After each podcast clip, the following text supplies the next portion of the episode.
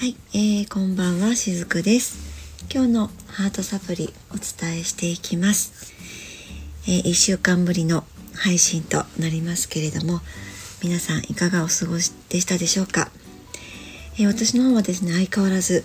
えー、忙しい週を送っていました。そして、えー、特にですねこの子最近1ヶ月半ぐらいかな、えずっと忙しかったその看護師業の方ですね。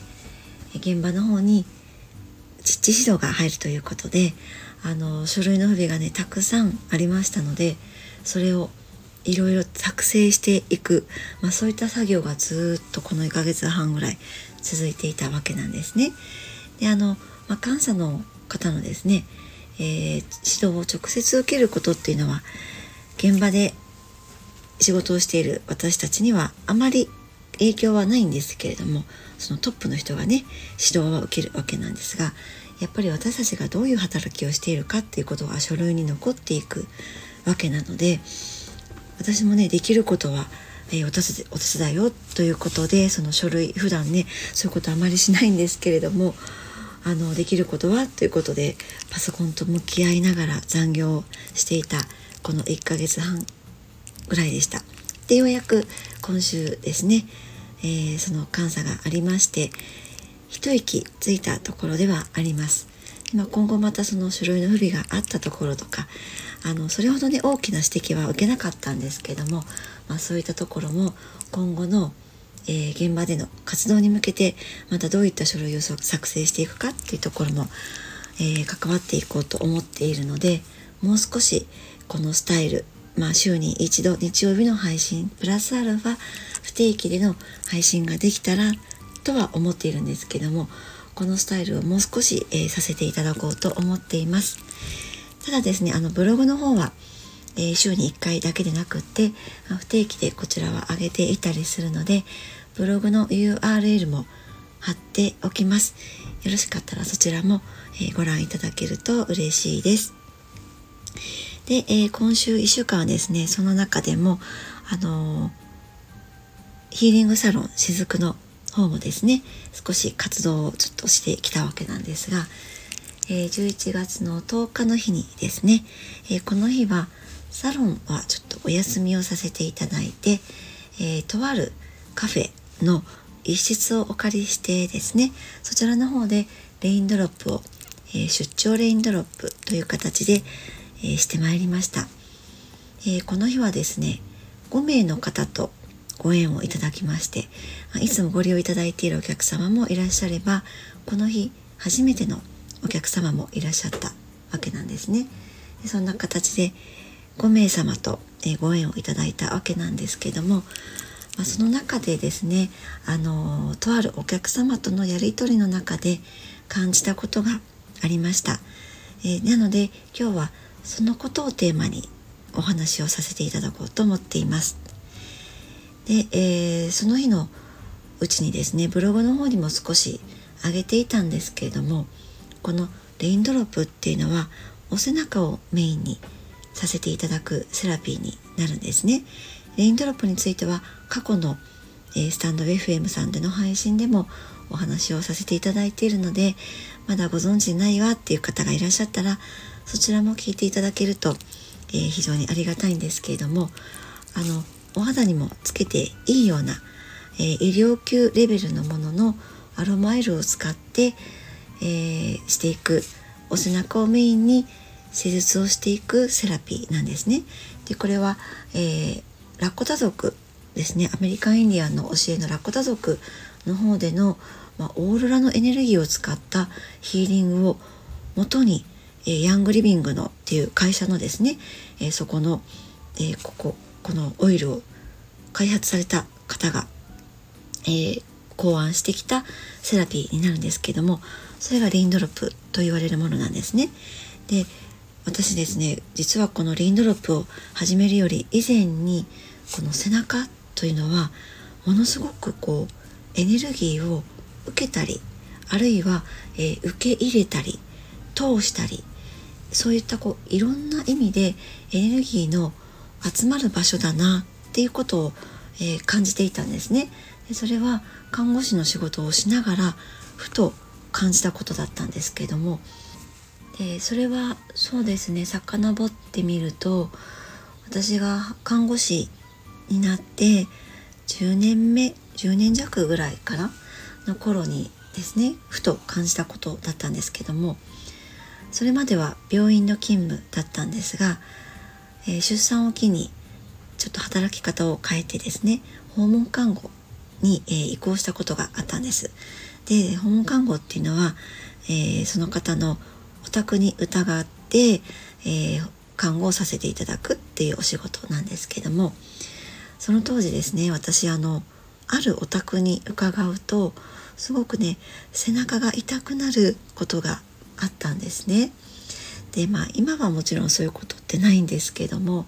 まあその頃っていうのは私まだまだ今ほどこう自分というものが確立されていなかった時期だったんですねその頃はもちろんそういうことが分かっていなかったんですけども今振り返ると、えー、看護師としての自分ももちろんそうですし一人間としての自分も確立されていない中なので、えー、訪問をさせていただいていたんですね。でそんな中で、まあ、そういったこうエネルギー状態でお伺いしていると相手のエネルギーをもろに受けてしまうんですね。でその受けていたのが自分の背中だったわけなんですけども、まあ、あのその方ってですねすごく、えー、リウマチのひどい方だったんですね。あの本当に信仰されている方で、えー、手足がもうあのご自分の力では動かせない方だったんですけども、えー、そのお宅に伺うとなぜかすごく背中が痛いとそういうことがありました。まあ、どうしてそういうことがね起こるかって分かっていなかったんですけどもあの結論から言うと私全てその方のエネルギーをこう背負ってしまっていたわけなんですね。であのこれは決してお相手のことを悪く言っていることではなくって自分というもの私自身が自分というものが確立できていなかったからこそ相手のエネルギーも私が受け入れなきゃ受け止めなきゃ私が何とかしなきゃっていうような形で、えー、自分のものとして相手の痛みとか相手の感情とかそういったものもね全部受け止めようとしていたんですね。で私にはそういったまだこう器がなかったわけなんです。なかったからこそそれを背中で痛みとして感じていた、まあ、そういった時期があったんですね。でその頃から私この背中というのは何かしらこうエネルギーを受け止めたりとかあるいは宇宙からのエネルギーを通す場所とかそういった意味合いで背中というものは非常に大事なんだなということを感じていたんです。まあ、そういった経緯もあって、えー、結果的にこのレインドロップっていうものに私はたどり着いたんだなということが、えー、言えるんですけれども、まあ、そういったこうちょっと前置きがあって今日のお話をさせていただくんですが先日その11月の10日に、えー、出張レインドロップの中でですね、えー、お客様との関わりの中で感じたそのことについてお伝えしていく今日のテーマなんですが自分らしさの話を今日はさせていただこうと思うんですね。自分らしさって、まあ、こうよく聞くことがあるかなと思います。でそれはありのままの自分とかそれが自分らしさだとかいろいろな言葉で、えー、聞かれることあると思うんですね。でもじゃあ一体何が自分らしさなんだろうっていうふうに考えちゃうと、えー、実はわからないものだったりするのではないかなと思うんですね。えー、自分で自分らしいってこういうことかなっ思ってても今度その他の人が見てる自分っていうのは別の側面を見せ、えー、見られていたりもすると思うんです。なので、えー、例えば、えー、何々さん、えー、これが何とからしい、あなたらしいね、みたいに、え言われたりとか、あるいは「まるさん、えー、あなたらしくないね」っていうふうに言われるとそれは自分ではそうは思っていないのに。あ周りはそう思ってたんだみたいなですね。ああそれが私らしいってそういうふうに捉えられているんだって。ああそうなんだ。えー、それって私そういうふうに自分のこと捉えていなかったんだけどああなんかそんなふうに思ってると余計に自分らしさって分かんなくなっちゃったってあのそんなふうにねこうなってしまうことってあるかもしれないですよね。えー、でもですね実際にこの自分らしいっていうのはどういう状態なのかっていうと言ってみれば自分らしさって何だろうって考えていない時なんですね。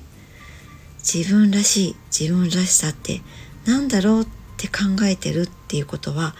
もうその時点で実は思考を使ってそれを答えを見つけようとしてしまっていることなので実はこの思考を使っている時点で頭でそれを定義しよう自分らしさっていうものを定義しようってしてしまっていることなんですね。なのでそういった状態っていうのは実は自分らしさありのままっていう状態とは離れてしまっているっていうことが言えたりします。なので例えばこう自分らしさっていうのはただ単に好きなものを選んで喜びを感じてほっとしたりとかそういったものを、えー、めでていたりする状態それが自分らしさだったりすると思うんですね。そういうふうになんかこうポジティブに生きている時もそうだし、まあ、そうじゃない時って言っても例えば拗ねてしまったりとかふてくされてしまったりとかイラッとしてしまったりとかもう誰かもうこんな人だけは許さないみたいに思っているような時でさえもそれも実は自分らしさなんですよね。いろんな自分らしさがあると思います。なんかこうポジティブな方面だけとかネガティブな方面だけとか偏っているわけではないんですね。だから自然な素の状態でいるそんな自分が一番ナチュラルに生きている時それが自分らしさなのではないかなと思っています。だからなんか自分でこう自分らしさって考えてしまうとなんだろう私の自分らしさってなんだろうみたいに考え込んじゃってしまってでも実際、えー、お客さんの中でもこの私らしさがよく分かりませんっていうふうにおっしゃる方もいらっしゃるんですけれどもじゃあ例えばさっきの人から見られた時の自分の姿の話にもあるんですが例えばですね、えー、どこかのスピリチュアルカウンセラーみたいな方にあなたのあなたらしさっていうのはこういうところですよみたいな風に言われたとしてそれでその時は一瞬あそうなんだ私らしさってこういうもんなんだなみたいにその時は納得をするかも。しれないんですけれどもそれは一つの側面を切り取って言っているだけなので全体ではないんですよね。だからやっぱりそういう誰々さんらしさっていうのは人から定義できるものではないと私はそういうふうに思うんです。それは性格だってそうですしあとは性質とかですね。あなたのこういう雰囲気みたいなものもそうなんですけれども人から言われるものでも定義されるものでもなくてましてや自分でも定義できるものでもないと思うんです。ま、言ってみたら自分を何でもあってポジティブに生きている時ネガティブに生きている時あそのどちらも私らしさなんだよって全てが全部私らしさのかけらが集まってできたのが私なんだって。そういった中で自分を生きている。それが自分らしさだと思うんです。だから自分らしさっていうのは、えー、一筋縄でもいかないですし一言で表現もできないし他人から定義もできない。一つで一言で言い表すこともできないですよね。まあ自然に何かこう楽にできて私が私っていうのはこういう人なんだなこれでいいやみたいな風に生きている時っていうのが実は一番あなたらしい姿なんじゃないのかなと思っていたりもします。人間って星の数ほど自分っていうものが自分の中にあったりします本当にそのかけらが集まってそのかけらのどれか一つが色濃く出たりした時にその時の自分っていうのがそこで出来上がっているわけなんですけれどもだからこそ一言で自分らしさっていうのは、えー、言い表せないと思うんですね。でもやっぱり自分らしさって何だろうって、えー、そういうふうにこう掘り下げていきたくなることもあると思うんです。でそんな時にどうしても自分らしさって何だろう私らしさって何だろうって言って頭を使ってしまってそこで何かこう定義づけてしまうそういった風になってしまうことはあると思うんですね。こういった私が私です自分らしさですってみたいなものを考えたくなっちゃうと思うんですけれども言ってみたら自分らしさっていうのはどんな自分も OK にした時この時こそが自分らしく生きているっていうことなんですよね。でその自分のありのままでいいとか自分をそのまままるっと OK でいいって言われてもそれでもなんかこうよくわからないとかありのままっていうのがそもそもよくわからないっていうこともあるかもしれないですね。でここからはそこをちょっと掘り下げてみようと思うんですけどもそんな風に自分がよくわからないって、えー、ありのままの自分の状態も、えー、それもよくわかんないなってなっちゃっているっていう時ってはそれは往々にして自分以外の誰かのために生きてきた過去がそこにあるはずなんです。もう私たち子供の頃からそうなんですけれども、えー、みんなのために生きなさいとかですね自分のために生きるのではなくてまずは誰かのためにいいことをしなさいってそういうふうに教えてこられた世代の方が多いと思います特に昭和世代の方はそうだと思うんですね。なので私と同じぐらいの方40代とかえー、もう少し上を行く50代60代あたりの方もそうです。あとは私より下の方の世代もそうですね。30代。今の20代ぐらいの方はそこまで言われてこなかったかもしれないんですけども本当にこの昭和世代の方っていうのはそういうふうに親からもそうですし、えー、あるいは集団生活に入って幼稚園保育園小学校中学校ってその教育現場でもそんな風に周りのために自分を生かそうとそういうふうに言われてきた世代と思うんですね。でそれをなんかこう奥底の方ではなんとなく違和感を感じながらも忠実にそれを守ってこられてきてそういうふうに生きてこられてきた方が多いと思います。もう気がついたらそれが自分の生き方になっていてだからこそとっても苦しいんだってだってそれは本当の自分らしさじゃないからって、まあ、そういうふうな経緯があってスピリチュアルっていうところにたどり着いた方も実はたくさんいらっしゃると思うんですだからこそ今ここに来てそういったこれまでの自分の生き方に対しても疑問を持ったり私何をして生きてきたんだろうとか私らしさって何だろうってそういうところにたどり着く方もいらっしゃると思うんですね。でも実はそういった意味で、えー、自分の生き方を見つめてみたりとか自分らしさっていうものに目を向けてみたり、えー、しながら本当の自分らしさを取り戻すっていうことはとっても大切なことではないかなと思っていたりもします。そういうふうに私らしさ、えー、ありのままがわからない時っていうのは今までその周りの目っていうものを気にしながら生きてきちゃったなとか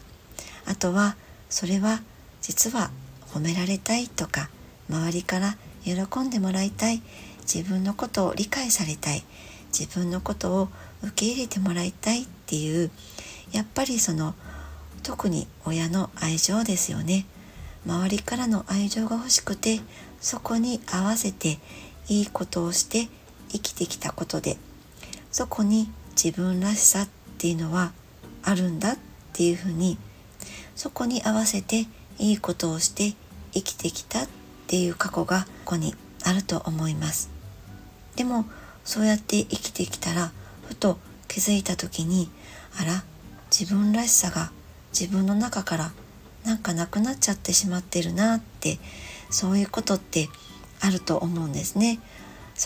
そういう状態になった時に今まで親に言われてきたことを守ってきた。それが正しいと思ってきた。そこを目指してやってきたけれども社会に出て今度一人の人間としてあなたは何を感じているんですか？とかあなたはどうしたいんですか？って聞かれた時にあれ？みたいな。親が OK する。自分がそれも OK だと思ってて。じゃあ親から正解だって言われたところに合わせて自分も正解だってしてきたけれどもいざ社会に出て一一人の人間としてあなたはどうしたい？って言われた時にあれ？私一体どうしたいんだろう？って、えー、そういうお悩みを抱えている方っていうのもあの本当に多くいらっしゃったりするんですね。なのでこういうふうに今自分らしさありのままの姿がわからないなってなっている時っていうのは実は親目線で生きてきた自分がいたんじゃないのかなってちょっとそういうふうに気づいていくような必要はあるかなと思います。なぜならば今度自分らしさっていうのは親の意向とは反対の時があったりするんですね。だから自分らしく生きましょうとか、えー、自分を出してありのままで生きましょうっていうふうに言われると何かそれは悪いことじゃないのかな？とか実は私は悪いことをしてるんじゃないのかなってそういうふうな気持ちにもなってしまってちょっとこう萎縮をしてしまうっていうこともあったりすると思います。でその結果やっぱり自分を出すことを隠してしまったりあるいは自分を出すことにちょっとこう恐れを抱いてしまったりえそうすると余計にまた自分がわからなくなってしまうってそういったこうスパイラルみたいなもえー、なってしまったりするんですね。でもそんな風に自分らしさがわからなくなっている自分を止めてしまっているそういった時には決して自分のことをこう批判するのではなくって自分のことをまた分からなくなってしまって、えー、責めてしまうのではなくって私はそこまでしてでも人から愛されたかったんだなって親の愛に一生懸命フォーカスをしすぎて一瞬自分が消えたようになってしまっているけれども親からの愛を感じたくて一生懸命だったんだなってそういうふうな自分っていうものを認めてあげてほしいなって思うんですね。愛が欲しいって思うことは決して悪いことではないです。でもそれは他人からもらえることでもなくってやっぱり自分自身の中にも同じように愛っていうものはあります誰の中にも自分の中に愛のエネルギーっていうのはあるんですねでもそういった時こそ自分以外の他者のために生きてきた自分っていうものに気づいてみてあげてください。人に褒められたい。喜んでもらいたい。理解されたい。受け入れられたい。っていう風な意識で長く生きるとそれが良いことなのだ。というふうに自分の中でなってしまっているだけなので自分らしさを出すこととか自分で生きることが悪になってしまっていただけなんですね。自分らしさっていうものがわからなくなる。一番の原因はそういった他者優先っていう意識が自分の中にある時なんです。でもそんな自分も批判することなくなんだ私はこれまで愛されたかったんだなってそこまでして愛されたかっただけなんだよねってそういった自分らしさを受け入れてあげてほしいなって思います。そんな意識の深い本音のところに気づくことも実は自分らしさを発見する鍵になったりします。はい、えー、今日は自分らしさについてお話をしてみました。今日のメッセージはいかがでしたでしょうか？明日からの1週間が皆さんにとって素敵な1週間となりますように。今日も最後までお付き合いくださりありがとうございました。しずくでした。